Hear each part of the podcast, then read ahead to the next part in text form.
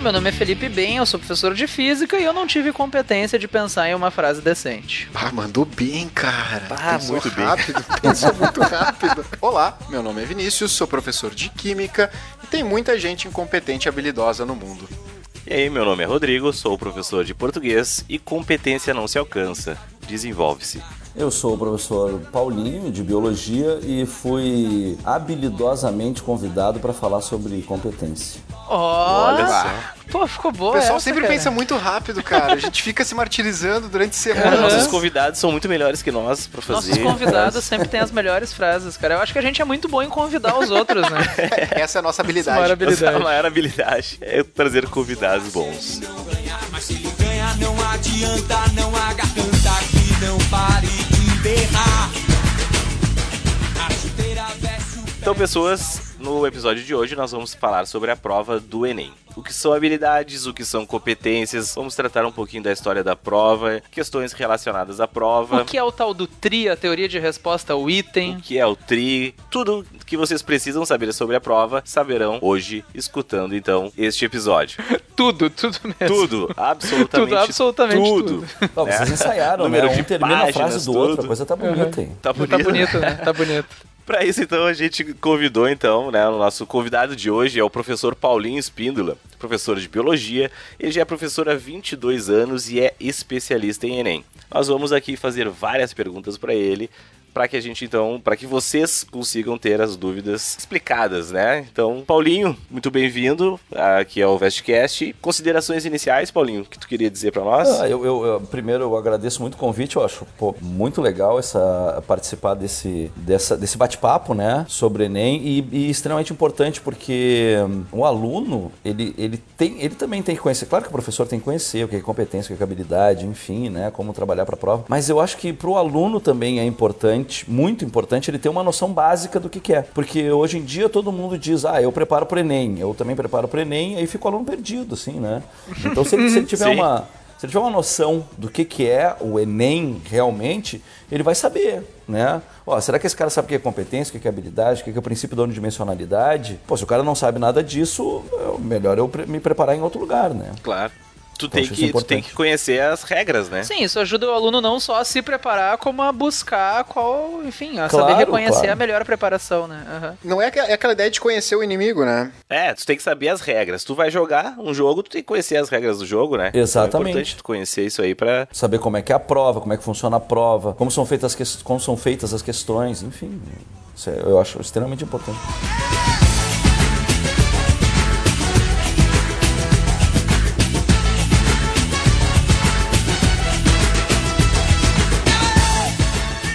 Mas olha só, o Enem, então, de de onde é que surgiu essa prova, assim? Que até onde eu sei, o Enem, inicialmente, ele não foi montado como uma prova que nem ele é usado hoje, que era uma prova de, de seleção, né? Isso era uma prova para avaliar o, o- ensino médio, né? Era uma prova eh, que não era que não era para selecionar o aluno, né? Aí o que, que aconteceu? A partir de, de 2009 lá que surgiu um novo Enem. Aí o novo Enem é que, é- que, que trabalha eh, surgiu a matriz de referência. Essa matriz de referência é extremamente importante porque orienta o professor, né? É um é um edital de um Sim, concurso. basicamente é a lista de conteúdos do Enem, né? Basicamente É a isso. lista de conteúdos e um edital. Ele tá te guiando. Ó, vai cair esse conteúdo, mas vai cair dessa maneira. Tá? Uhum. Em qual Então, contexto, é. esse tipo de coisa. Muito, muito diferente, por exemplo, da URGS. Pelo menos na parte na, na biologia, o que, Uhum. que acontece? O edital da URGS é assim, tipo, resumindo, o cara diz lá que vai cair biologia. Tá, mas qual é a literatura? Ah, isso aí eu vou escolher na hora, né? Daqui a pouquinho é um artigo de um amigo meu que eu vou botar na prova, entendeu? O Enem não. O Enem, a questão ela tem que passar a primeira, primeira coisa para o cara fazer a questão do Enem, ele tem que olhar a matriz de referência. Se ele não conhecer, se ele não entender a matriz de referência, ele nunca vai conseguir fazer uma questão para o Enem. Então, a primeira coisa. Aí surgiu, então, em 2009, né, o MEC, o MEC lançou essa, esse novo Enem, que aí era uma prova de avaliação. Mesmo sendo uma prova de seleção, ela continuava sendo uma prova de avaliação. Aí Isso já ficou meio, meio estranho, né? É, é que, só pra deixar claro pro aluno, assim, que para quem não se dá conta, uma prova que visa só avaliar como está o ensino médio tem que ser montada de uma maneira bem diferente de uma prova que busca selecionar alunos, Sim. né? Que era o Enem antigamente. É, o Enem antigamente só queria saber, ah, será que as pessoas sabem isso ou aquilo? É diferente de uma prova que quer, de dentre esses alunos, separar o joio do trigo, digamos Não, assim. já fazendo um abrindo um parênteses aqui, é justamente uma dessas mudanças propostas pelo Enem para esse ano agora. Esse próximo Enem, ele vem justamente com essa ideia de tirar o peso da avaliação. Ah, nós não vamos mais avaliar ensino médio, nós vamos realmente selecionar. Então, eles realmente dividiram, vai ter uma nova prova para isso. O Enem, digamos assim, ele se descaracterizou ao longo dos últimos anos, né? É, ele foi. é, Mas sabe o que, que eu acho, Vinícius? É que ele foi, ele foi mudando de acordo com, com o que, com que a população vai, vai, vai pedindo, vai exigindo, né? Eu, eu acho isso uma coisa Sim, boa sim. até. Sim, é um processo natural, assim. Uhum, é, é sim. A redação passou por um processo de, de modificação assim bem, bem grande, né? Então eu, eu acho isso positivo até. Aquele estigma que a gente tem, assim, muitos alunos tinham de que o Enem são só questões idiotas, na verdade vem da de quando o Enem era meramente uma prova de avaliação, não é? É, para avaliar o, o ensino médio. Aí, aí tinha uns parâmetros a serem avaliados, né? A- a- de repente a pessoa que olhava a questão, um professor olhava a questão, ah, que questão idiota. Mas é que eu não sei qual é o, o- o critério de, de avaliação lá do cara que fez a prova, né? Não sei o que, que ele queria Sim, o avaliar. que, que ele estava querendo avaliar. É, aham. então, então tem isso. Aí a partir do momento que a prova se torna uma prova de seleção, ela tem que, ela tem que sofrer modificações, né? Não tem como ser a mesma prova. E que foi o que aconteceu sem em 2009. E a questão, Paulinho, da interdisciplinaridade que eles falam, né, do, do Enem. Não, porque o Enem é interdisciplinar, as questões são Pois é, interdisciplinares. essa prova como ela é agora, quais as características dela, assim? É, ela é por- uma prova interdisciplinar, por exemplo? Pois é, o, o Enem, ele, as questões do Enem, elas não são interdisciplinares. Isso é um, isso é um erro que muita gente comete, né? E, e- e o pior é que é uma coisa louca. Mas ele já foi, na verdade, só fazendo um Já foi, parênteses, sim, né? Antes de Nas 2009. primeiras edições. Uhum. Exatamente. E aí ficou isso na cabeça das pessoas, que a prova era interdisciplinar, interdisciplinar. Isso é uma coisa louca, porque se tu olhar a prova e, e fizer uma análise rasteira da prova, uma análise superficial da prova, tu vai perceber que a prova ela não é uma prova interdisciplinar. e as pessoas continuam Sim, tu repetindo olha e tu isso. sabe dizer, ah, isso é uma questão de biologia, Isso, isso, é uma questão de física, isso é uma questão de matemática. Exatamente. As áreas de conhecimento, elas são interdisciplinares. As áreas de conhecimento, sim. Mas a questão não. A questão ela não é interdisciplinar por dois motivos. O primeiro motivo é o seguinte: as questões do Enem não são sobre o conteúdo programático. Elas não são sobre a disciplina. Elas são sobre uma determinada habilidade. Isso, é o, isso é o primeiro ponto. O segundo ponto é que as questões elas têm que seguir o princípio da unidimensionalidade. Se uma questão ela não segue o princípio da unidimensionalidade, ela não passa. O princípio da unidimensionalidade, para o pessoal entender que está nos escutando, Isso, explica pra nós É, aí o que é a é. unidimensionalidade. o princípio da unidimensionalidade é o seguinte: cada questão ela tem que ser sobre apenas uma habilidade. Ela não pode ser sobre mais de uma habilidade. Se ela for sobre mais de uma habilidade, a questão não passa. Então esse é o primeiro parâmetro a ser olhado na prova, na, na questão. Né? Então é impossível ela ser interdisciplinar. As questões não são nem interabilidade, muito menos interdisciplinar, né?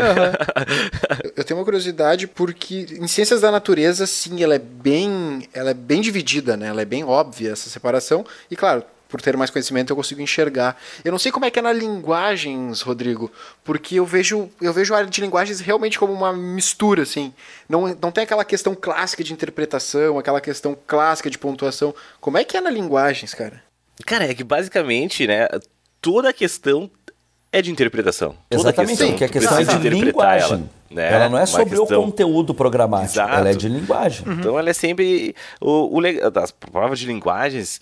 E, cara, quando a gente estuda, tanto que em muitas escolas até hoje é assim, né? É português e literatura é uma disciplina só. Então a gente tem isso como uma Sim, disciplina só. Sim, faz sentido. É, não, faz sentido. A, a literatura em si, como, como arte, né? A literatura como arte é, é a arte do- do- da, da, da linguagem, né? De tu expor uma linguagem. Então, a literatura e o português estão muito relacionados. Fora isso, tem, dentro da prova de linguagens, ainda tem algumas questões de arte mesmo, né? Ah, e a literatura é uma, é, um- é uma forma de arte. Né? Sim. Colocamos não, mas assim. só pra ver que a separação é clara, por exemplo, não tem uma questão misturando português e inglês, por exemplo. Ou é de português ou é de inglês, mas tudo isso Uhum. fica dentro da prova de linguagens, por exemplo. Verdade, Exato. verdade.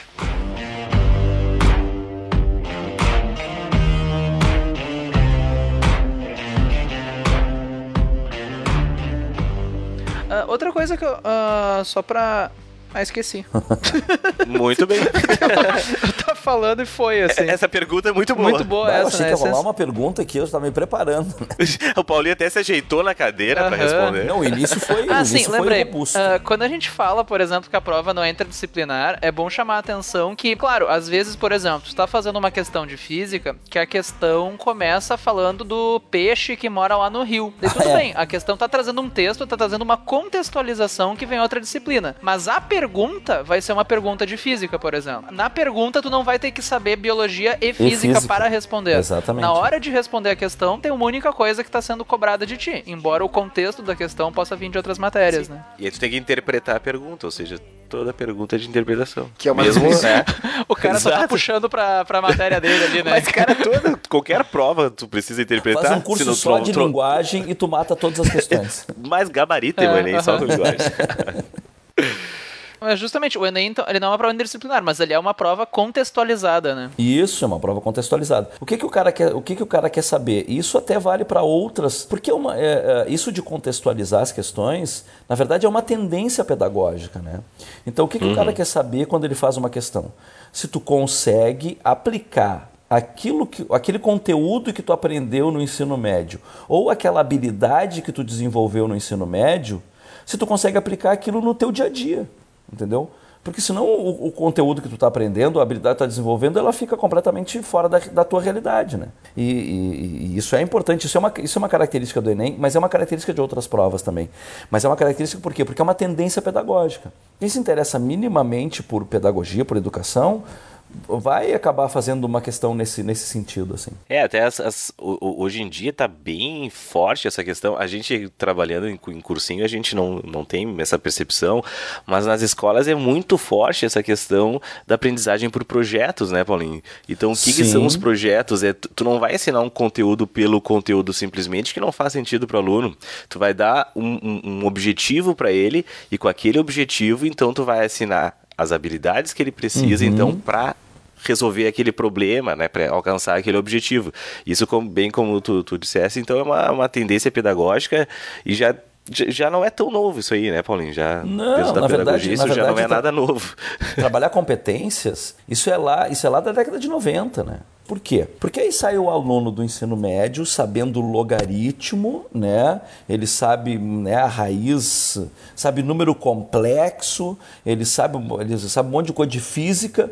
E aí tu bota ele lá numa fábrica para trabalhar, ele não consegue ah, ah, ele não consegue se, se, se dar bem, ele não consegue trabalhar em equipe, ele não consegue se dar bem com os colegas, ele não consegue viver na coletividade. Então não adianta nada o cara saber logaritmo, o cara saber um monte de física e não, e não conseguir ter habilidade para conviver com, com colegas numa fábrica, entendeu? Então surge muito dessa necessidade, assim. Por isso que muito- muito- muitos educadores criticam essa coisa da, da competência. Mas é que, na verdade, tu, tu desenvolver competências nos alunos não significa ah, deixar de lado o conteúdo programático. Significa que tu vai utilizar o conteúdo programático como ferramenta para desenvolver habilidades nos alunos. Que é o que, na verdade, a gente tem que fazer no, no cursinho. Ah, ah, em off a gente estava falando ali, o Vini perguntou, não, mas é, é- é- a prova é sobre habilidade ou sobre competência? O Enem é uma prova sobre as habilidades. Cada questão é sobre habilidade. Então, a gente que trabalha em A questão curso... é da habilidade em si. A questão é sobre a habilidade. A gente que trabalha em Certo. pré-vestibular, nós somos um curso preparatório para esse concurso. Então a gente não tem que se preocupar com competência. Quem tem que se preocupar com competência é a escola. A escola tem que desenvolver a competência no aluno. Por quê? O que, que é uma competência? Competência Pois é, se- isso que eu ia Pois dizer. é, a gente tá o- falando em competências e é. habilidades, mas acho que a gente tem que, né, momento... Vamos definir, vamos definir. Tradução. Vamos, Vamos definir, definir- o que é uma é. habilidade e o que é uma competência. A definição do, do, do Perrenot, né, do Felipe Perrenot, que, é, que essa definição é a mais. É a que é utilizada pelo Enem. Né? Competência se trata do domínio global de uma situação. E a habilidade é o domínio de uma situação específica que sozinha não seria suficiente para enfrentar um conjunto de parâmetros a serem geridos. Tá? Vamos fazer uma analogia com o futebol. Eu gosto de fazer essa analogia com o futebol por quê? Porque eu não entendo lufas de futebol. E eu entendo essa analogia. Então, muito Eu provavelmente. dizer isso. Eu não sei nada de futebol. É, então, eu- é, então muito bem, provavelmente as olha. pessoas vão, vão entender. Sabe que eu sou tão bom no futebol que uma vez uma professora minha de educação física falou que eu tinha que ser juiz, porque eu tinha o dom de estar do lado da bola e não influenciar na jogada. De não fazer diferença nenhuma pro jogo. Ó, assim. Então viu? tu aí, tem que ser cara, juiz, tu tá tá- na cara da jogada e tu não faz diferença. Tu tem Ela que já ser identificou a juiz. tua habilidade.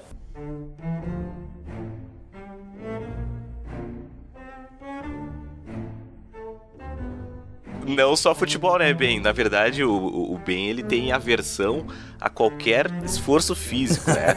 qualquer coisa que tiver Pular que, sei lá, que aumentar a adrenalina dele um pouquinho, ele já. A gente foi uma vez pra Não, praia. não, isso não é real. Isso É não real, não, é não- real. vai lá, A gente lá. foi uma vez pra não praia. Manda, conta, conta, conta. Eu tenho outra versão dessa história. Não, mas a real é a minha. Nós tava lá na praia, vamos pra areia, vamos, tamo na areia. Daqui a pouco a gente olhou, tinha um- aqueles banana boat, sabe? Aqueles banana boat que Sim. o pessoal anda e tal, e pula. Aí tá, os caras tava ali, não, vamos banana, va- vamos, vamos bem, vamos. Aí a gente olhou pro lado assim, tá, quanto é que é o banana? Ah, é 20 pila. Viramos para o outro bem. Bem? Cadê o bem? A gente olhou pro horizonte, nada. A gente olhou pro outro lado, nada. O bem sumiu. Desapareceu. Ele sumiu, ele desapareceu na Não, praia. aí tá, não, deixa, na deixa eu praia. contar minha versão, minha versão da E aí, história. não. Vocês foram sem mim. Tipo, não tinha Vocês me árvore, nada convidaram pro negócio. Quando eu vi, vocês tinham ido e não me esperaram. Vocês nós foram sem mim. praia, a praia não tinha... Nem me avisaram. Que... Não, Não, então, não. vocês falaram, vamos no negócio, vamos. Vocês não falaram que vocês iam naquela hora. Eu continuei andando. Não, a gente tava indo fazer sei lá o que, eu segui pra onde a gente tinha combinado. Daí vocês não falaram, vamos agora. A gente falou, ah, vamos. Daí eu pensei, ah, vamos. Aquela coisa tipo, ah, vamos marcar um churras, vamos.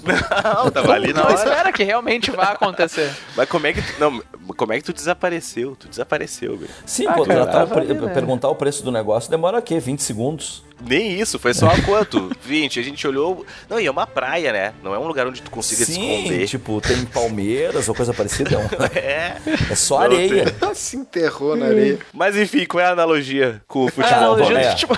Vamos para nossa analogia. Então, competência se trata do domínio global de uma situação e habilidade é o domínio de uma situação específica que sozinha não seria suficiente para gerir um conjunto de parâmetros, né? Aí o que, que acontece? É, Vamos, vamos para o futebol lá. A competência é jogar futebol. Beleza. Quais são as habilidades que tu tem que adquirir para ter essa competência? Tu tem que saber chutar a bola, tu tem que saber cruzar a bola, tu tem que saber te colocar em campo, tu tem que saber chutar gol, né? Tu tem que saber passar a bola. Então, depois que tu conseguiu todas essas habilidades, tu tem a competência a jogar futebol. Tá? Então, tu precisa adquirir as habilidades para ter a competência. Mas olha só, eh, tu adquirir essa habilidade, essas habilidades não significa que tu vai ser um exímio jogador de futebol. Né? Então, competência, na verdade, é uma promessa de desempenho. Ele não é uma garantia de desempenho. Ele é uma promessa de desempenho. Então, tu tendo as habilidades, tendo a competência, tu vai ter que né, treinar tuas habilidades para que tu tenha, para que tu desenvolva bem essa competência. Né? Então é isso. Eu não sei se ficou claro o que é competência e habilidade. Sim. Sim, a sim. competência seria tipo comprar o bilhete da loteria, assim, mas não necessariamente tu vai ganhar, né? Exatamente. E pra isso tem que ter habilidade de preencher o cartão. Tu tem, é, tu vai ter as Isso, habilidades. E aí tu tem que treinar aquelas habilidades, e treinando aquelas habilidades. E as habilidades são necessariamente isoladas ou tu pode ter uma habilidade que depende das outras habilidades? Bom, segundo o Perrenot, né, claro que outra, em outras definições sim, as habilidades são interrelacionadas, né? Tu- são são, são pré-requisitos, pode ter. Mas, para ficar mais simples, né, como o Perrenot é um cara que cria currículo, para ficar mais simples, as habilidades que ele cria sempre são habilidades distintas, né? Que tu, depois que tu tem aquelas habilidades, tu tem a competência, e aí depois tu só tem. Porque quando tu interrelaciona as habilidades, elas, elas ficam um pouquinho mais difíceis de serem trabalhadas, né? Cada questão do Enem, então, no caso, só puxando pra parte prática, Isso. cobra uma habilidade Uma específica. habilidade. Entendeu? o a Enem não questão- consegue medir, por exemplo, se tu tem a competência. Não, não consegue, porque ele teria que, ele teria que ser uma prova sobre a competência. Aí a prova teria que ser só sobre aquelas habilidades daquela competência. E não é isso que interessa para o Enem. né? Para o Enem interessa se tu tem um determinado conjunto de habilidades. É isso que interessa. Sim, isso já bate numa diferença entre uma prova que só quer, por exemplo, selecionar alunos ou se quer realmente avaliar se o ensino médio está funcionando. Né? Exatamente. Para eu, que eu tenha a competência, eu tenho que ter todas as habilidades Tem que daquela ter competência? todas as ou- habilidades. É. Nesse conceito do Perrenot, para que tu tenha uma competência, tu tem que ter desenvolvido as habilidades. A competência é o domínio global, entendeu? Se tu tiver Sim. apenas uma ou duas habilidades daquela competência, elas não, ela não é suficiente para enfrentar um conjunto de parâmetros a serem geridos, entendeu? Tipo, se tu só. Se tu, bah, o cara que chuta gol, que é uma loucura, ele não erra o gol nunca. Mas ele não sabe se colocar em campo, ele não sabe passar a bola, ele não sabe dominar a bola, ele, ele não tem a competência de jogar futebol. Perfeito. Mas essas habilidades, por exemplo, elas não são, digamos assim, igualmente difíceis. Tu pode ter uma habilidade mais simples, uma habilidade mais complexa. Exatamente, exatamente. Que é a ideia, por exemplo, de questões que teriam níveis de dificuldades diferentes, por exemplo. É, porque Elas estão a- cobrando as habilidades, habilidades mais ou menos complexas. É que as habilidades elas estão ligadas aos eixos cognitivos da Uhum, matriz era de referência. Tá? Então o que, que acontece? Por exemplo, tu tem cinco eixos cognitivos, né? Dominar linguagens, compreender fenômenos, enfrentar situações problema, construir argumentação e elaborar propostas, tá? Esses Isso eixos basicamente são os pilares Isso da matriz do Enem. é, são comuns a todas as áreas do conhecimento. E Então, aí, Esses cinco eixos seriam as cinco coisas que tu tem que ter em todas as áreas do conhecimento. Exatamente. Aí tem umas habilidades que são referentes a dominar a linguagem, né? Mas aí tem umas habilidades que são referentes a elaborar propostas. Essas habilidades, elas são habilidades mais complexas de serem desenvolvidas com os alunos, né? E teoricamente levam a questões mais difíceis, né? Levam a questões mais difíceis. Tá, então só pra resumir, as habilidades. Existem cinco eixos cognitivos, né? E as habilidades que o Enem se propõe a avaliar, cada uma delas se encaixa em alguns desses cinco É, eixos não precisa, não precisa ser cognitivos. cada uma delas. Por exemplo, lá na Ciência da Natureza e Suas Tecnologias, né, que, é, que é da nossa área, aí, o Ben e o- Vini, ah, nós temos 30 habilidades. Né? Aí dessas 30 habilidades, na verdade, muitas são de dominar a linguagem, né? algumas são de compreender fenômenos e poucas são de elaborar propostas. Né? Porque essas habilidades de elaborar propostas elas são um pouquinho mais complexas, até de serem produzidas. Assim.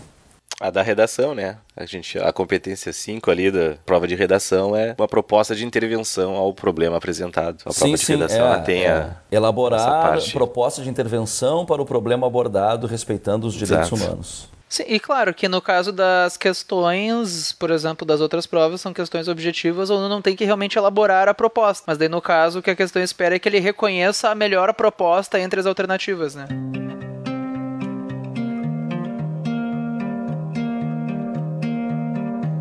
Muitas vezes a gente escuta as pessoas falando assim: ah, a questão do Enem é assim, ó. Ela tem lá cinco alternativas, e aí as cinco alternativas estão corretas. A gente tem que marcar a mais correta.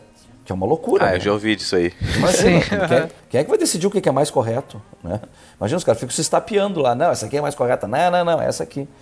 É que o que, que acontece? O cara, a, a pessoa tem essa visão quando ela está olhando a questão com o viés do conteúdo. Entendeu? Sim, ela tá só olhando as alternativas e pensando, e pensando o que está escrito aqui é o que diz no conteúdo ou não. Exatamente. Mas ela não está se preocupando com o que, que responde a pergunta. Né? Exatamente, né? porque a questão não é sobre o conteúdo, é sobre uma habilidade. Se o aluno tem aquela habilidade bem desenvolvida, bem trabalhada, ele vai olhar e vai ver que só tem uma alternativa correta. Ele nunca vai pensar que tem mais de uma alternativa correta. Tem uma questão lá em, em 2004, né? Eu todo ano eu faço Enem, né? Então tem uma questão lá de 2004 e, e quem estiver nos escutando que fez o Enem 2004 provavelmente vai se lembrar dessa questão, que era uma questão sobre uh, branqueamento de corais. E aí, se tu olhar essa questão pensando no conteúdo, no que tu sabe sobre branqueamento de corais, tu ia ter umas três, quatro alternativas corretas para a questão. Mas a questão, ela não era sobre branqueamento de corais, era sobre a habilidade 17 da matriz de referência. A habilidade 17 da matriz de referência, interpretar gráficos, esquemas, tabelas, símbolos, para resolver um- uma determinada situação. Sim, é uma das favoritas de física, porque todas as questões de gráfico que caem em física, ele fica dentro dessa habilidade. Aham. E aí nessa questão tinha um esquema. E tu olhando para o esquema, tu ia interpretar o esquema e tinha lá a alternativa. né? Não, não tinha como errar, desde que tu interpretasse o esquema. Agora, se tu ficasse pensando na- no conteúdo branqueamento de corais, errava a questão.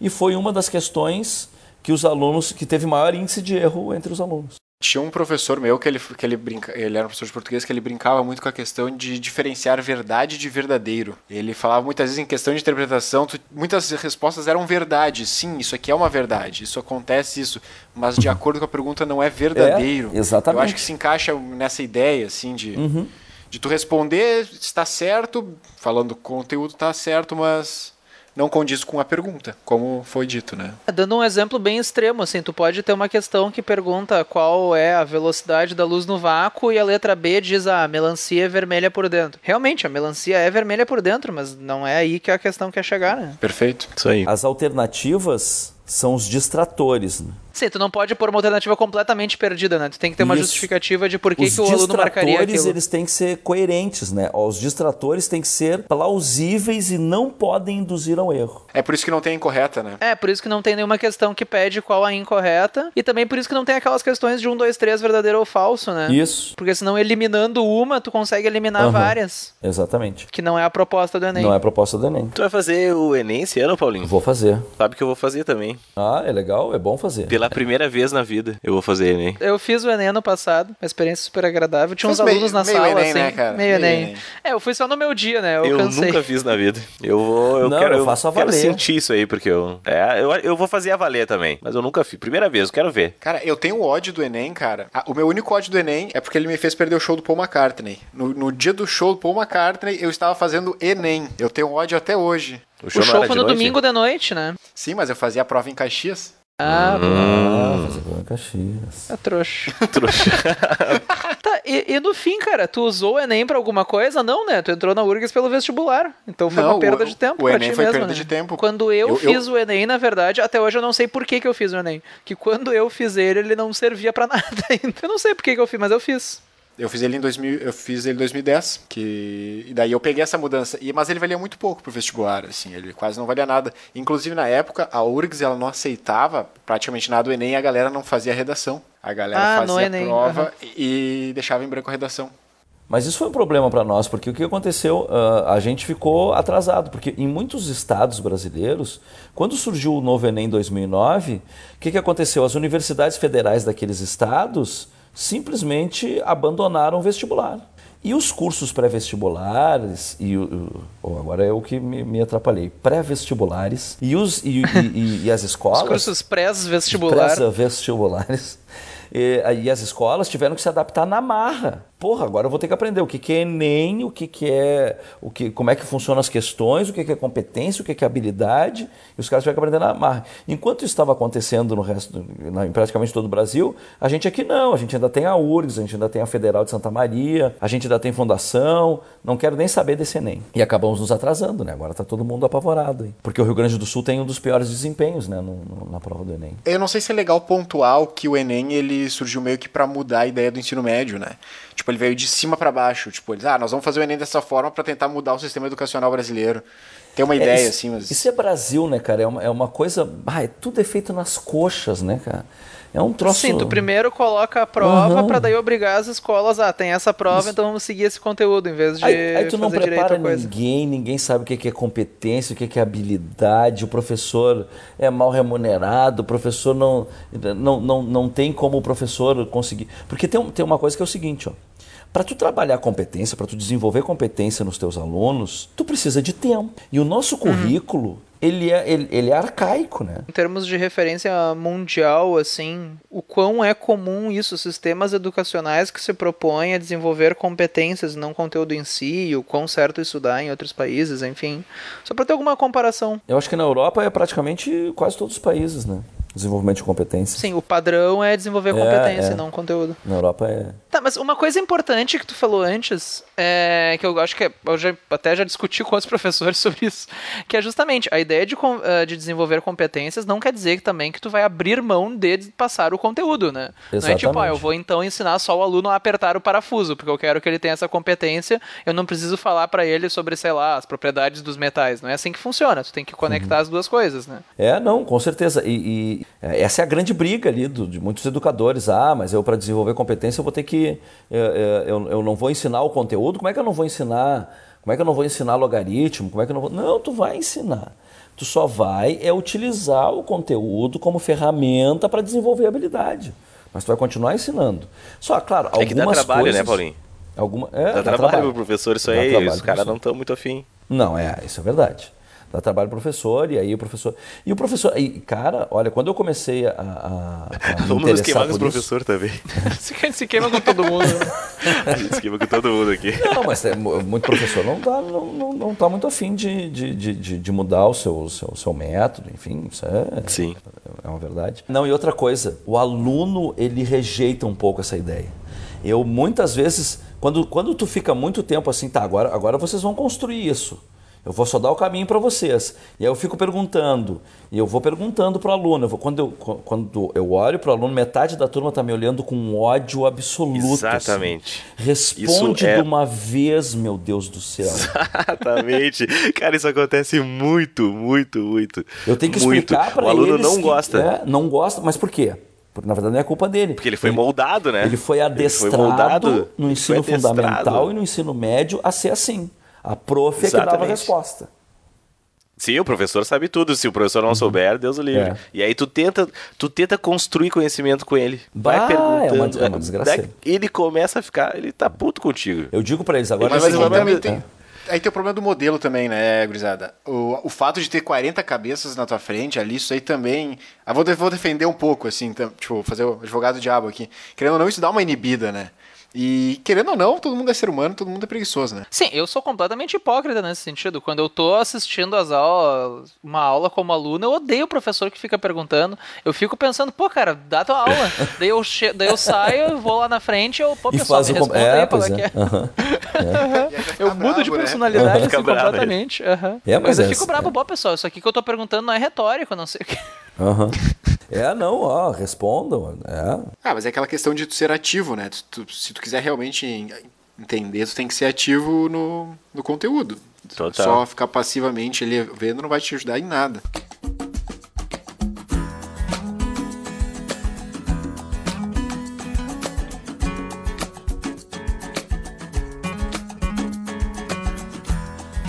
Ah, Paulinho, então, uma pergunta, né, que é bem comum, assim, que a gente escuta dos nossos alunos. O que é o TRI?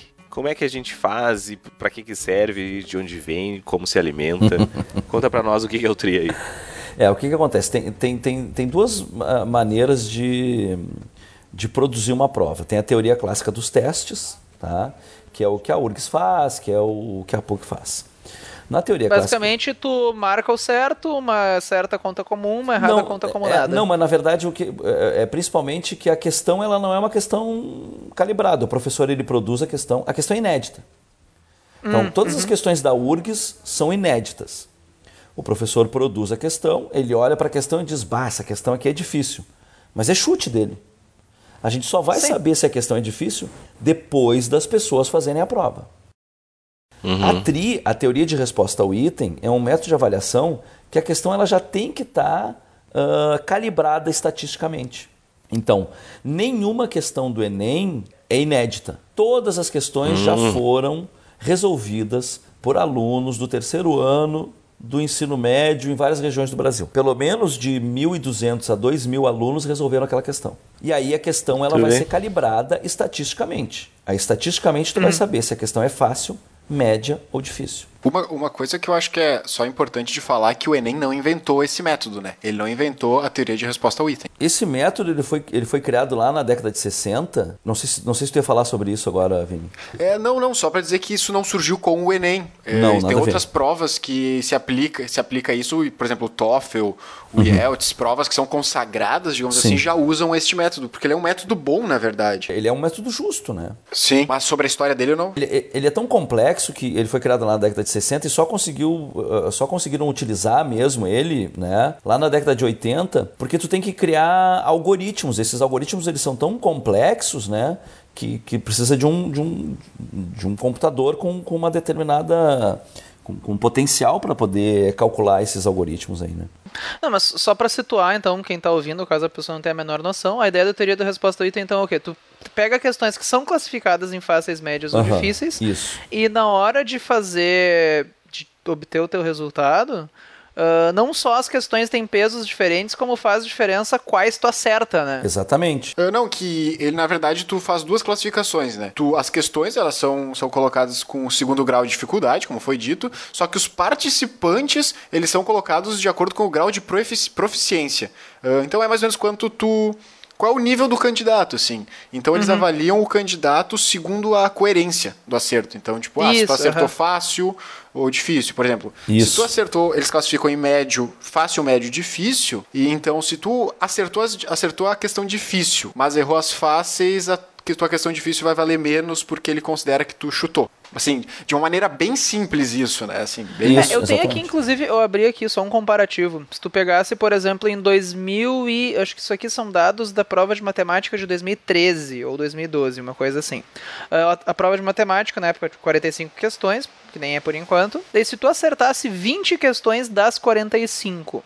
Se tu acertasse, por exemplo, só as 20 mais fáceis e, e errasse as 20 seguintes, que seriam médias e difíceis, isso é uma pessoa coerente. Quer dizer que ela sabia as fáceis, Sim. sabia parte das médias, mas não Sim, sabia as difíceis. exatamente. Essa pessoa faria uma nota de, por exemplo, 615, uma estimativa que tem aqui. Uhum. Agora, se tu pegasse, por exemplo, uma pessoa que acertou também 20 questões de 45, mas ela errou as 20 fáceis e ela acertou só as 20 mais difíceis da prova. Ah, Essa é uma pessoa que não foi coerente. Ela Uhum. Não. sabia o conteúdo das difíceis, mas não sabia o conteúdo das fáceis. Aliás, o conteúdo não, as habilidades, né? Sim.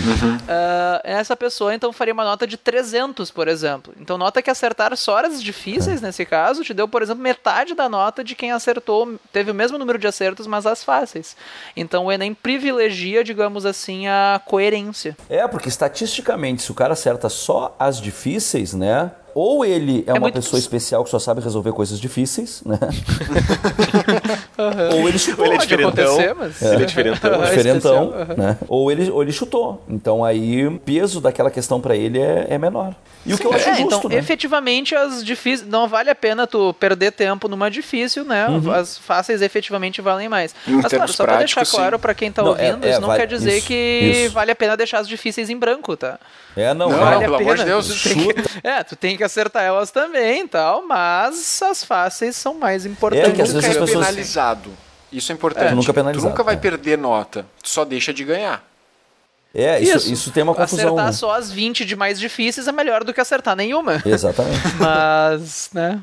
Exatamente. Eu acho que a questão mais difícil pro, pro aluno na hora de fazer é saber quais são as difíceis e quais são as fáceis. Né? Mas é que ele não Não, precisa é, saber não, não é uma coisa óbvia isso, assim. Não, mas não ele é não algo precisa que, saber. ah, isso aqui é uma questão fácil. O que, que Eu acontece? fiquei pensando, eu fazendo a prova, que assim, deixa eu ver, essa é difícil, não, não vou fazer, porque essa vale menos, vou fazer essa aqui, hum, essa é fácil. É, não, é que- Como é que eu vou saber? Não, né? assim, na média, as que tu demorar mais tempo pra fazer são as difíceis. Não, tu, Sim, tu tem que fazer a prova grosseiros. de acordo com as tuas habilidades. Vai lá, olha a questão, se tu souber resolver, tu resolve, se tu não souber resolver, tu chuta, é assim que funciona. Exatamente. Não precisa aí, saber mano? quais são as difíceis, quais são as fáceis. Isso, isso a prova vai calcular, o algoritmo vai calcular lá pra ti.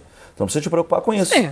Porque senão Na tu vai. média, é. a gente só diz isso de que as difíceis valem menos pra te tranquilizar. Que se tu tá lá na hora da prova e não tá saindo, tudo bem. É. Provavelmente é difícil, não é tão Exatamente. importante A assim. pro- é, a Mas prova é faz justa tudo que tu nesse souber, sentido. né? A prova é não vai, justa não vai olhar sentido. pra questão e pensar, ah, essa eu sei fazer, mas ela é difícil, então não vou fazer. Não, pelo amor de Deus, né, gente? Eu sei, não, mas ela é difícil, deixa cara pra lá. Senta, classifica todas as questões e depois vai fazer a prova. Aí o, o Enem vai É descobrir. difícil, eu sei, vou errar É. ela. Aí o Enem vai descobrir que eu chutei.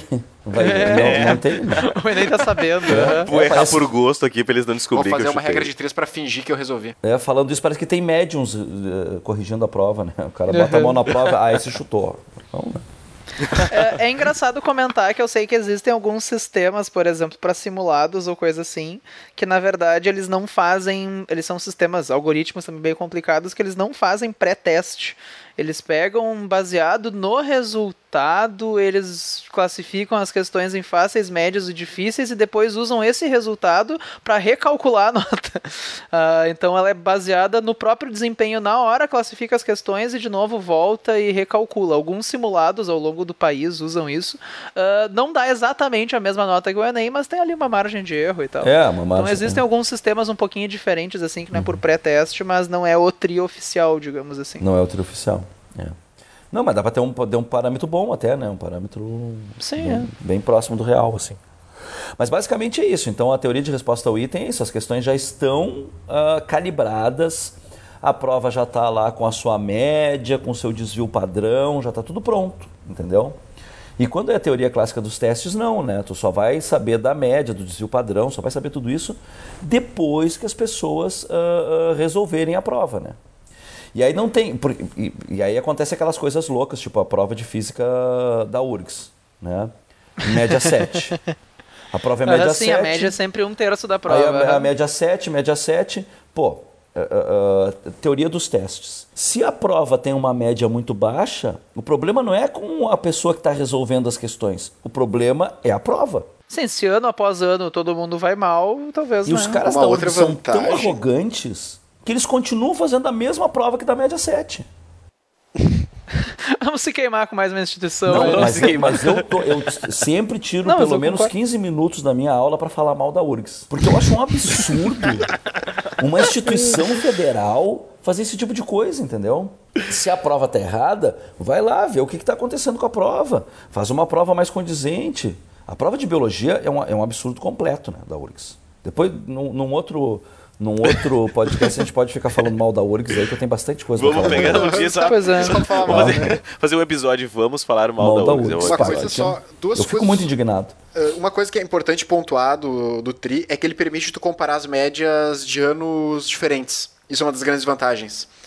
Tu consegue fazer comparações. Por causa Assim, que... porque mesmo que a, tá, as questões são diferentes, mas teoricamente tu tem uma distribuição de fáceis, médias e difíceis Sim, que se mantém exatamente. uniforme. assim. Ele permite. Exatamente. Uma outra coisa que talvez, só pra deixar isso aqui, essa parte é só, pra esclarecer melhor, que tipo, é que a gente sempre se fala, né, que ah, essas questões elas já foram testadas, já foram aplicadas. Tá, mas não são as mesmas, que... não é exatamente a mesma questão, né? Não, é exatamente a mesma questão. É exatamente a mesma questão? É a mesma Isso é até questão. uma dúvida que eu tenho. Não é exatamente a mesma questão. É aquela questão. Questão. 12, sei lá, de ensino da natureza, ela foi aplicada em alguma 1250. prova. Então, tu vai fazer no Enem uma questão que já foi resolvida. Exatamente a mesma questão. Não tem diferença. Se nenhuma questão é elaborada especificamente para o Enem, É. né? Legal, legal pontuar isso.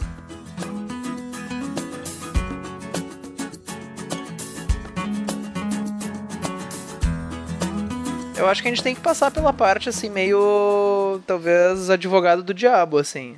E o quanto o Enem consegue fazer tudo isso que ele se propõe a fazer. Que a gente sabe que nem sempre dá muito certo isso aí, né? Não, com certeza. Ah, primeiro, um, um, para fazer esse tipo de, de teoria da resposta 8, tu tem que ter um banco de questões robusto, coisa que o INEP não tem. Né? Até mesmo porque nem tem tempo hábil para isso, né? E, e grana também, porque cada questão é comprada, enfim. E, e, é, e é o governo federal, né, gente? Entendeu? Não precisa falar mais Não fala mais nada. nada, entendeu? O troço ele não é, ele não é feito para dar certo, ele é feito, sei lá, eu para quê, entendeu?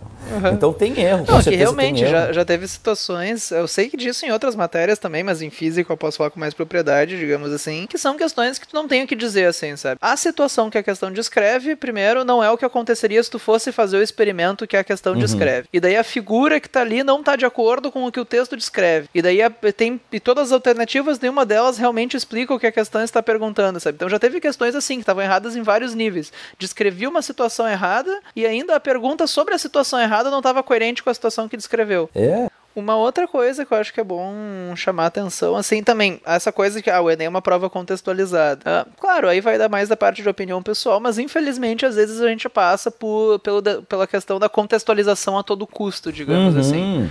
Tem situações que são, tu vê que infelizmente, a contextualização foi completamente forçada, um caso muito específico, para poder te fazer uma pergunta do conteúdo. Então teve toda uma inversão de valores ali. Ao invés de tu ter que pegar uma situação e querer que o aluno reconheça as coisas, é bem claro que tem questões que tu escolheu um conteúdo, daí tu procura achar uma situação onde aquilo apareça só para dar uma forçadinha, assim. Ah, então é uma prova que tá amadurecendo muito ainda. Né? E é o aluno banco, tem que é estar o banco ciente de disso. questões pequeno, né?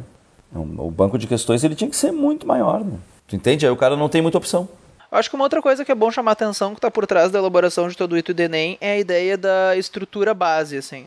Tu tem um texto base, né? Sim. Que te dá informações, daí depois em outro parágrafo, digamos assim, tu tem o comando, que é Isso, a pergunta, é a pergunta. digamos assim. Aham.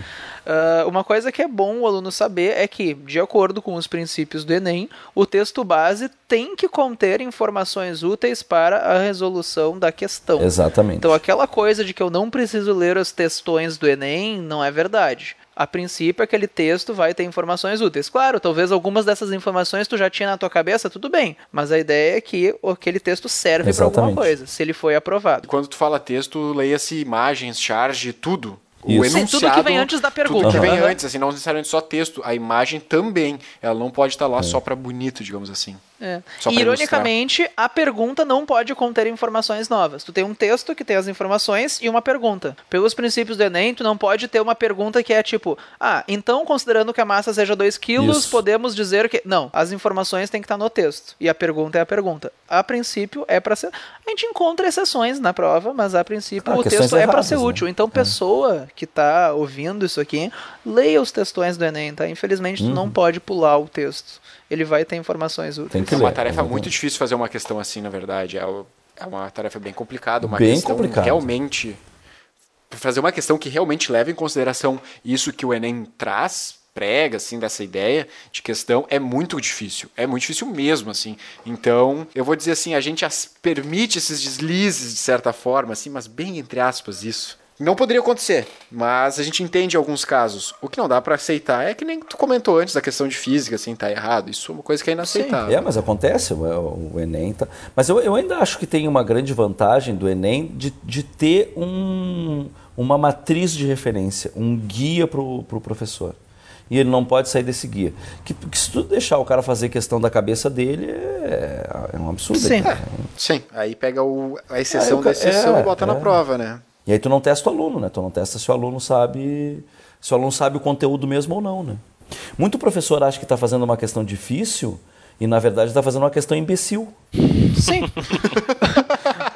É, mas é, porque ele, ele bah, fez uma questão muito difícil. Eu perguntei uma coisa que só eu sei responder. Não, então tu fez uma questão imbecil, né? Porque a questão é para testar o seu aluno sabe o conteúdo, então tu não fez nada.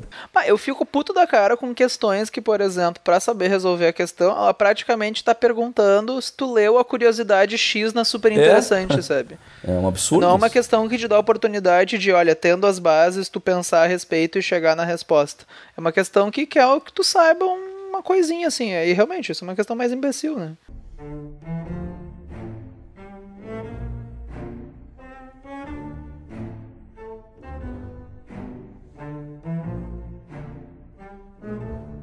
Mas, pessoalmente, tu gosta das questões de biologia do Enem? Tem umas boas, assim, mas é aquilo que tu falou, né? A prova ela tem que, tem que amadurecer muito. Tem que amadurecer muito.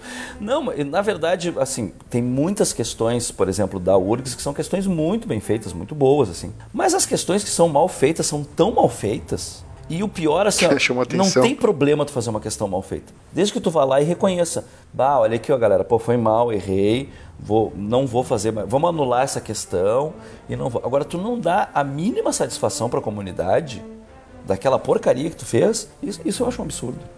Não, mas aí que tá. Na verdade, o meu problema não é. Ah, às vezes acontece tu fazer uma questão, ou tu se passar. e- É, mais pesado, mas tudo bem. Ah, fiz uma questão errada. Que, tu- tudo bem. Mas o meu problema é o fato de que essas provas. Todas as provas que a gente citou aqui de vestibular, a maioria delas acontece o quê? Uma vez por ano. Pô, tu tem um ano pra fazer uma prova. É, não é, é. possível que isso não passe por 500 revisões pra chegar a uma questão que não obedece os princípios básicos, sabe? Ah, Brasil. a parte operacional da coisa é um absurdo, assim. Porra, como é que em um ano tu não consegue escolher, sei lá, 15 questões de cada assunto que estejam certas, sabe? Não tem questão que tu olha que tu pensa assim, ó. Não, esse cara acordou de manhã pensando assim, putz, esqueci de mandar a questão, cara. Ah, vou ter que fazer agora, tomando café da manhã essa questão. Tá, mas agora Muito vamos ser sinceros. Vamos ser sinceros. Quem nunca, Quem né? nunca? Quem nunca? Quem nunca? Quem nunca? A gente Cara, faz mas isso eu, direto. eu- semana passada eu fiz um sim- espero que o chefe não ouça isso. Semana passada eu fiz umas questões pro simulado na correria, eu lembrei no mesmo dia que eu tinha que mandar e bah, ficou uma baita questão. Eu olhei pra ela assim depois, eu eu gostei. Te orgulhou. Eu, bah, Bah, me elogiei bem, assim. Bem humildão agora, né? Bem humilde. Tô É, Humildade é uma das minhas infinitas virtudes, né? Mas sabe que eu não gosto de fazer questões pro simulado, porque eu acho muito difícil ah, em aula eu não chamar atenção. Se eu coloquei algum, sei lá, Eu acho muito difícil em aula meio não, eu não entregar as questões que eu fiz, assim. Porque eu fico com aquela coisa na cabeça. Depois em aula eu acabo sempre chamando atenção pra bem aquilo que a questão vai cobrar. Ó, pode ser que caia uma questão. é, Sim. mas se culpa, aparecer isso em prova, como é que vocês fariam, né? Mas, Pois cara, é. eu faço isso também e mesmo assim eles Mesmo assim erram o as pessoal questões. É, então não quer dizer nada. É, Ah, já me aconteceu de eu colocar em simulado uma questão exatamente igual a um exemplo que eu comentei. Ah, pessoal, mas e se aparecesse uma coisa assim, o que, que vocês acham que teria que fazer? Por quê? Pô, legal, né? Interessante. Coloquei exatamente igual. Todo mundo errou. Acontece. Ô, de- deixa eu fazer uma pergunta para vocês, então. Para cada um, assim, o que, que, que que vocês acham da parte de vocês da, da, da prova do Enem? Física, química e linguagem. Bom, eu- na verdade é meio difícil dar uma resposta coerente. Pelo menos a impressão que eu tenho, o estilo das questões de física tem mudado assim nos últimos anos. Ah, mesmo se tu pegar Enem de quatro anos atrás, o estilo das questões de física é bem diferente do estilo Eu das que questões da prova do de- ano passado. pra assim. todas de ciência da As natureza. questões estão cada vez mais vestibular, digamos assim. Sim. Eu não sei se isso é proposital no sentido de se encaminhar para ser uma É. prova de seleção, mas elas estão cada vez mais próximas de uma prova tradicional. Não concordo. Ah, no sentido de que, ah, é uma, uma questão que cobra um conteúdo, tá tudo bem. Às vezes tem um textinho que conta uma historinha bonitinha, mas elas estão cada vez mais próximas de cobrar, ao meu ver, um conteúdo e não uma habilidade, digamos assim. Ah, mas ao mesmo tempo, o, eu não sei se é coincidência ou não, mas as, questo os- as questões com problema, digamos assim, diminuíram. Então, em um sentido, a prova teve uma amadurecida, mas ao mesmo tempo ela foi mudando de formato, assim. Não, eu, eu concordo contigo que a prova ela tá se, tá, tá se modificando, assim.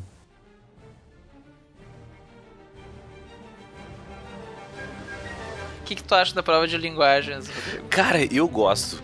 Sabe? Assim, eu, eu Mas polêmico tu falar isso. Pois é, eu sei que é polêmico. Eu, eu sei que tem questão ruim, tem, tem questão Ah, ruim. toda prova tem. É, toda prova tem. Enfim, eu gosto das, das questões do Enem, da prova de linguagens. Eu acho que ela é uma. Cara, a, a gente tem dados, assim, de, de, de, de alunos, enfim, existem dados nacionais, de que os alunos que eles sabem ler, mas que são analfabetos funcionais. Entende? Sim. Então, assim, ai, nossa, que ridículo, tá ali no texto e ela vai perguntar. Mas não é, cara, sabe que ela tem essa. Eu, eu gosto da filosofia do Enem, no geral. Eu, essa, essa ideia de, do Enem de, de trabalhar com habilidades, com competências, com uma. Enfim, com uma avaliação muito mais ampla. Enfim, eu, né, eu que sou o cara da, da, da licenciatura e, e das humanas, pra mim é muito importante isso, entende?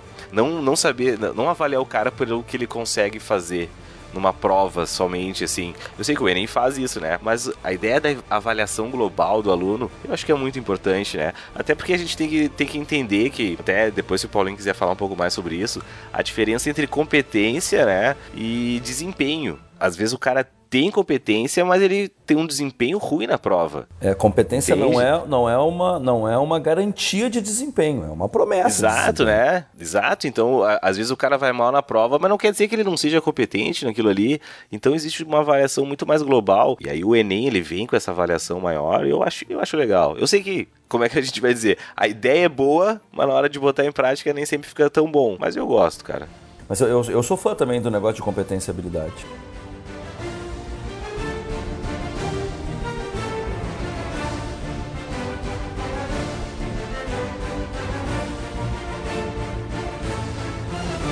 Que, que tu acha da. Qual o teu panorama assim da prova de química do Enem?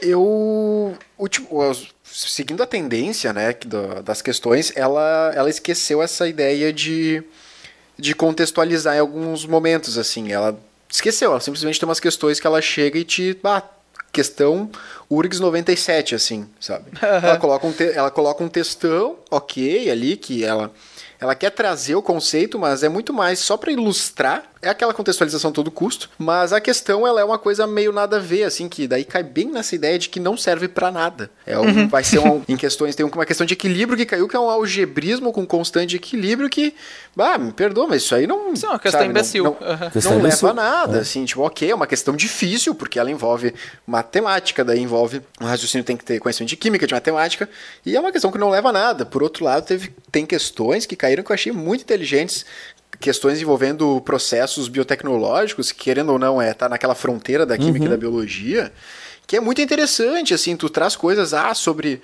Teve uma questão que era um cachorro que fazia cocô, uma coisa assim, e ela liberava a decomposição Sim. anaeróbia da matéria, Uhum. que gera metano. Pô, cara, isso tem uma aplicabilidade Sim. gigantesca, e é uma área que de estudos fantástica, então, querendo ou não, ela tá me trazendo algum, ela tá me trazendo uma dicotomia meio, meio foda, assim, às vezes eu amo ou odeio, eu, assim, tem umas coisas muito interessantes e outras muito idiotas, idiotas é a palavra. Mas, como, cara, vocês já falaram muito, assim, é uma prova nova, digamos assim, né? Que ela não. Ela tá crescendo, mas ela melhorou em comparação aos últimos anos, que ela se passou em alguns anos absurdamente, assim.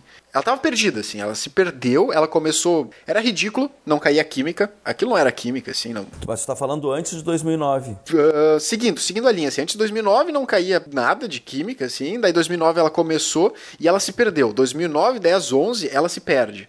Ela começa a cobrar, algumas questões vêm muito além, sim, ela vem com uma dificuldade muito complexa e coisas muito específicas, daí ela começou a melhorar, mas esse melhorar é vestibular style, né? Ela começou a ficar com uma cara de vestibular, assim. Ficou É, a coerente, prova de começou a ficar um física pouco mais aconteceu isso coerente. também. A prova deu uma amadurecida, mas a- o estilo de questão tem se encaminhado para um estilo mais vestibular. assim. Isso aconteceu em biologia também? Aconteceu em biologia também. A prova, a prova deu essa, essa É que- mudada, assim. A questão ficou um pouquinho mais clássica, assim, né? É que eu acho que a questão mais fácil de selecionar, né? Querendo ou não, é uma, é uma maneira mais fácil. Sim. É, porque o professor ele já, ele já tem a questão, ele só está encaixando a questão na habilidade, entendeu? Sim. Não- É. é porque também não tem esse treinamento, o professor produzir uma questão baseada numa habilidade, ele, ele- ele não viveu isso na vida dele. Ele não viveu a carreira dele desenvolvendo habilidades e competências nos alunos, ele não viveu isso, ele viveu ensinando conteúdo. Então, como é que ele vai fazer uma questão assim do nada, do- de, de um, de um troço que não é da vivência dele, né?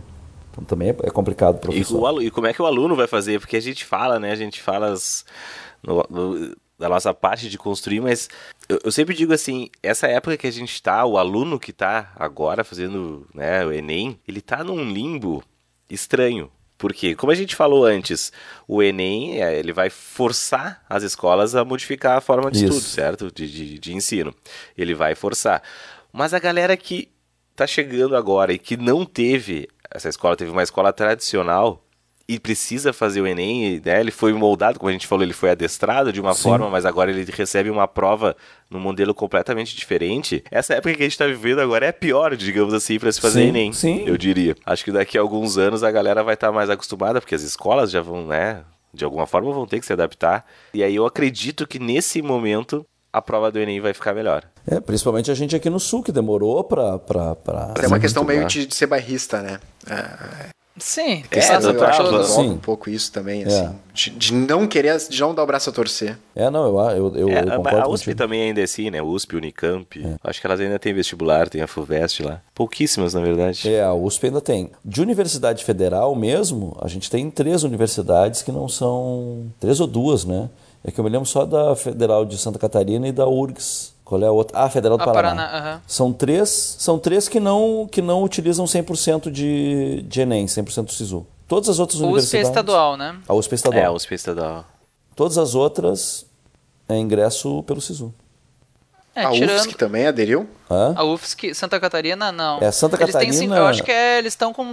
Eles têm uma porcentagem de vagas 20%. para Enem, que nem a URGS está fazendo. É, que nem a URGS, mas eles têm vestibular. Tem ainda. vestibular ainda. Tem vestibular ainda. Então, né? Federal do Tem, Paraná tem, e a Federal de Santa Catarina e a Federal do Rio Grande do Sul são as que têm vestibular ainda. Inclusive, o estilo de questão da UFSC é um estilo, é um estilo bem particular deles, assim, né? Eu não conheço outra prova que use aquela, Não, mas aquele o sistema dos da de somando, Paraná né? também, né? É complicado. Não, Federal do Paraná, os caras, eles não, eles não entenderam o que é educação, né? não, não, não, não, não bateu lá o que é educação.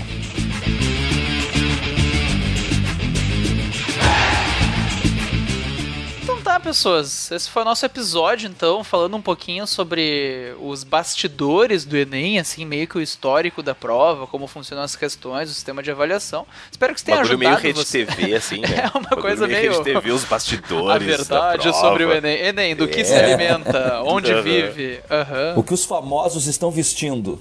Enem. O bagulho meio caras do Enem. Enem estaciona no Leblon. É, Vai. mas enfim, gente, esse era nosso episódio então sobre o Enem. Espero que tenha ajudado vocês a entender um pouquinho melhor como é que funciona essa prova. Ah, ajude um pouquinho melhor vocês também, não só a se preparar para a prova, mas também a, sei lá, discutir na internet sobre o Enem. Eu queria agradecer aqui o Paulinho que se dispôs a ficar horas falando com nós aqui sobre o mundo das competências e habilidades. Obrigado pela ilustre presença. Esperamos um retorno, né? Se possível, algum dia, daí para outros temas, talvez falar da própria prova de biologia. Fica já o convite aí, Paulinho, se tu, se tu gostou de estar aqui com a gente hoje, não sei. Não, eu, eu, quiser, eu, a gente- eu curti pra caramba. Curti pra caramba. Eu, eu, acho, eu acho a ideia de vocês fantástica, assim. E. Sabe que todos os nossos convidados até hoje eles dizem isso, mas eles nunca voltaram, né? Eles sempre nunca mais podem, sabe? Ah, não, eu vou ter dentista, Depois é, né? a gente convida de novo. Pois é, eu tenho É, eu dentista tenho- domingo de Ah, noite. esse eu dia tava, eu pensando, eu tava pensando exatamente o nisso. gineco. Tá, eu vou agradecer Uhum. aqui porque eu nunca mais vou participar. desse- Não, tô brincando. Não, gente, eu, eu, eu, Inclusive censura meu nome na entrada, né? Não, eu achei, eu, eu achei a ideia fantástica, achei a ideia maravilhosa, essa coisa de discutir. E, e a coisa de discutir educação, né? Não é só discutir física, biologia, química, é a coisa de discutir educação, eu acho isso, eu acho isso ótimo, né? E é, e é bom porque assim a gente não tenha. Não teria a possibilidade da gente sentar numa mesa, nós quatro aqui, e com os alunos e, e ficar falando sobre isso com os alunos. Não, não, não tem essa, essa possibilidade. Então isso pode fica, fica acessível para os alunos e, e, e eu acho ótimo conversar sobre educação e sobre, sobre as provas, enfim, é, sobre o Enem, que é um assunto que eu gosto bastante. Curti pra caramba bater papo com vocês, achei ó, muito divertido, muito, muito leve, achei fantástico. E sim, estou sempre à disposição, é só me convidar. Não precisam falar, precisam falar, podemos falar mais de educação, tem tanta coisa, tanta coisa para falar de educação aí que, Exato. que é. Eu, eu curti pra caramba, sou parceiro pra, pra voltar aí. Pô, legal, Valeu. cara. E agradeço Vale. muito o convite também, né? Ah, imagina, a gente que agradece tu ter, ter ficado online, né? Muito obrigado por ter aguentado a gente É, aí aguentado. tempo. Pô, imagina, foi um prazer. Ah, fica sempre o convite aí pro pessoal pra curtir nosso Facebook, Vestcast, Instagram, Vestcast, e-mail, Vestcast. Curte o e-mail também. Curte o e-mail, Entra no dá site lá, galera. É, vestcast.audio. Uh, Manda e-mail, entre em contato, a gente pode começar a responder algumas perguntas e tal. É, deixa um comentário na página do Facebook, deixa um gostei, deixa um amei, né? Que, pô, é legal, daí dá, dá mais amei é moral. massa, né? Hein? O amei é legal. amei é Ah, legal. Mas enfim, aju- a gente tá fazendo esse projeto aqui, digamos assim, no amor. O nosso objetivo é realmente. A gente faz porque a gente gosta, a gente quer ajudar o maior número de pessoas que a gente quiser. Que a gente quiser, que a gente Que a puder. gente quiser. Não. Quem puder É, dar, não- não- não ajudar, dar ajudar. o- enfim, a forcinha fazendo a divulgação e tal, a gente vai ser eternamente gratos. É isso aí. Valeu, gurizada. Muito obrigado pela atenção e até a próxima. Valeu, tchau, tchau.